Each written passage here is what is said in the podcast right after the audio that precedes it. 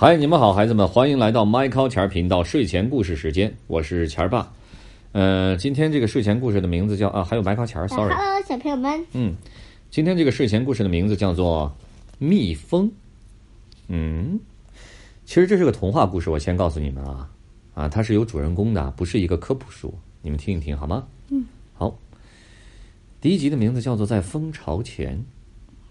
贝贝开心极了，这可是他第一次从蜂巢里出来呢。警卫队长马克递给他一副头盔、一把宝剑，还有矛和盾，并对他说。你要跟布布一起保卫蜂巢，要负责巡视所有来来往往的蜜蜂。一旦出现危险，就要发出警报，知道吗？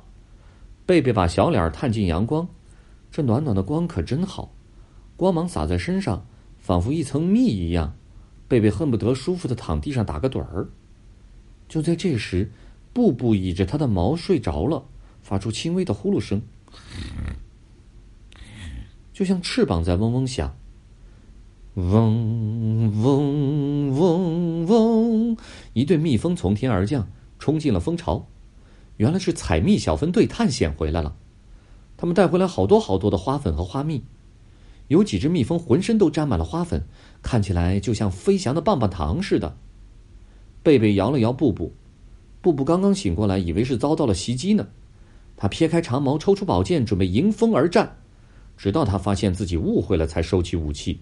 对着鱼贯而入的蜜蜂一一立正敬礼，敬礼。我是胆小的布日日，我带回来花粉一粒粒；我是爱唱歌的啦啦啦，我带回来花粉一滴滴；我是疲倦的噗噗噗，虽然两手空空，我还是回家来睡觉。每只蜜蜂都报告自己的收获。你瞧，工蜂们忙碌着将花粉和花蜜运进蜂巢。我好想出去看看大树那边的世界。贝贝叹了口气，我也是。布布说：“我可是，可是我听说我很容易迷路，我不想走丢。”贝贝，贝贝不相信在外面的世界里真的会走丢。蜜蜂都是成群结队的飞翔，总会有那么一只认识回来的路的。哼，总有一天我要出去探险，我会成为全世界最伟大的探险家。贝贝认为。然后就来到了第二章：蜜蜂大战。从刚才开始，贝贝就一直坐立不安。一天来来去去那么多遭，采蜜小分队本应该到家了，但是他们最后一次出去，直到现在还没回来。工蜂们将头探出了窗户，他们对此也感到惊讶。马克队长在门口踱着步，还说这样就能把他们召唤回来。贝贝飞到空中巡视，却什么也没有看见。我说：“他们可能被麻雀给吃了吧？”布布猜测。不，大鸟是不大可能把整群蜂都吃掉的。队长判断道：“可能在离这儿很远的地方遭遇了一场暴风雨呢，现在连一丝风都没有呢。也许他们都撞上了蜘蛛网。”闭嘴！马克队长训斥道：“不准乱说！看把贝贝都吓着了。”贝贝戴着头盔，心里很不踏实。采蜜小分队为什么还不回来呢？他们在大世界里迷路了吗？啊！哦，他们在那儿！布布喊道：“他们从左边回来了。”贝贝和马克朝着布布指的方向看去，有什么东西在空中移动，像烟在飘，越变越大，看起来又像极了一条长长的灰色丝带，在大树前面挥舞。他们飞得真快呀！队长说：“这可不是他们的习惯。”那他们着急回来呗？贝贝重新竖起长矛，准备立正。他们，他们要把手上的花粉扔下来了。贝贝担心地说。这时，那条丝带突然变了形，像一支利剑一样刺向了蜂巢。是马蜂！队长大喊：“警报！警报！快关上门窗！”在空中，敌军在一片嗡嗡声中发起了进攻。贝贝躲在盾牌后，盾牌后面，心里只想逃跑。马克抓住他的肩膀，扶着他，然后命令他保卫蜂巢。马蜂全速扑来，贝贝吓得摔了个大马趴。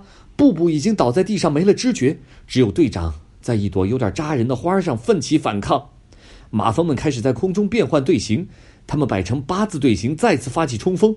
贝贝吓得魂飞魄散，躲在盾牌后面，哪儿都不敢看。他的六条腿一直在发抖。布布醒过来之后，立即扎加入了战斗。他用他的剑左右出击，嗨嘿嗨！然而马蜂的数量实在太多了，蜂巢的大门这时候打开了，全副武装的女皇率领着部队登场，进攻！他一声令下，长长的蜜蜂队伍从蜂巢中奔涌而出，将空中的敌兵切成了两截。蜜蜂包围了马蜂，大家士气高涨，一起缴了敌人的武器，还痛打他们的脑袋，抽他们的耳光。敌人溃不成军了，蜜蜂取得了完胜。贝贝又站了起来，整理好头盔，向英勇的女皇微笑致意。马克队长回来了，他在贝贝面前站定，怒气冲冲的看着他。可耻！马克队长说：“你没有能力保护自己的生命，保护蜂巢的安全。”女皇了解情况之后，大声训斥贝贝：“你不能再跟我们一起生活了，你被驱逐了。”贝贝垂下头。大颗眼泪从他面颊上滚落，太悲伤了，连一滴蜜都没有拿到就被赶走了。贝贝一边这么想着，一边默默的离开了蜂巢。然后我们来到了第三集，叫做《遗忘之花》，还想听吗，迈克？想。贝贝垂头丧气，他的梦想是去看看世界，但是他从没想到的是世界会如此之大。遭到大家遗弃，他孤身一个人，被迫东躲西藏，不但要绕开马蜂巡逻队，还要避开从前待的蜂巢。一个阴影骤然而降，是鸟。眼看着大鸟张开了大嘴，贝贝慌忙的坠入风中逃窜，飞行路线因不受控制变得歪七扭八。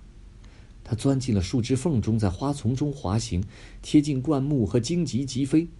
但是大鸟还不放过它，它在风中用尾巴把飞行的方向打正，然后在花丛和灌木丛上低飞寻找贝贝。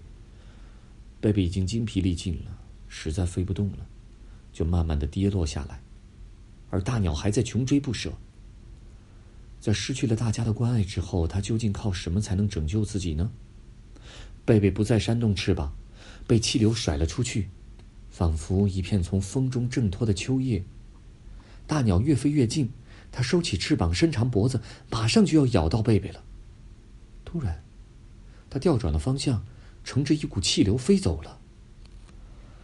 贝贝晕晕乎乎的倒在一朵向日葵上，扬起的花粉使他直打喷嚏。他使劲的抖动，想从这有点黏的尘雾中挣脱出来。这时他才发现，有一只蜜蜂坐在一片花瓣上。这，这不是疲倦的匍匐服吗？他大吃了一惊，还有那边是爱唱歌的啦啦啦，还有胆小的布日日，你们都在这儿干什么呢？这儿离蜂巢远着呢，你们怎么没有回家？别吃这些花的蜜呀！啦啦啦警告正要舔掉身上花蜜的贝贝，会没命的。是真的，不日日添油加醋，我们的队伍已经因此找不到回蜂巢的路了。难道是因为这些花？大鸟才没有飞进这片花丛里追我。对，因为杀虫剂。博学的匍匐匐吊在花茎上宣布：“为了灭掉上面的蚜虫，人们在这些植物上撒了毒液。这些毒液会损坏我们的记忆力。不过这些花也算是救了我呀。”贝贝说：“我想把你们带回家，皇后的药能治好你们的伤。”不一会儿，一支蜜蜂队伍穿过田野，飞过村庄。绕过一小片栗林，稳稳的落在了蜂巢上。是贝贝，一直在守卫蜂巢的布布呼喊了起来：“他跟采蜜的队伍一起回来了。”贝贝精神十足。为了表彰他，皇后举行了盛大的仪式，并给他颁发了蜂王奖奖。蜂王将奖，什么是蜂王浆浆？我不知道。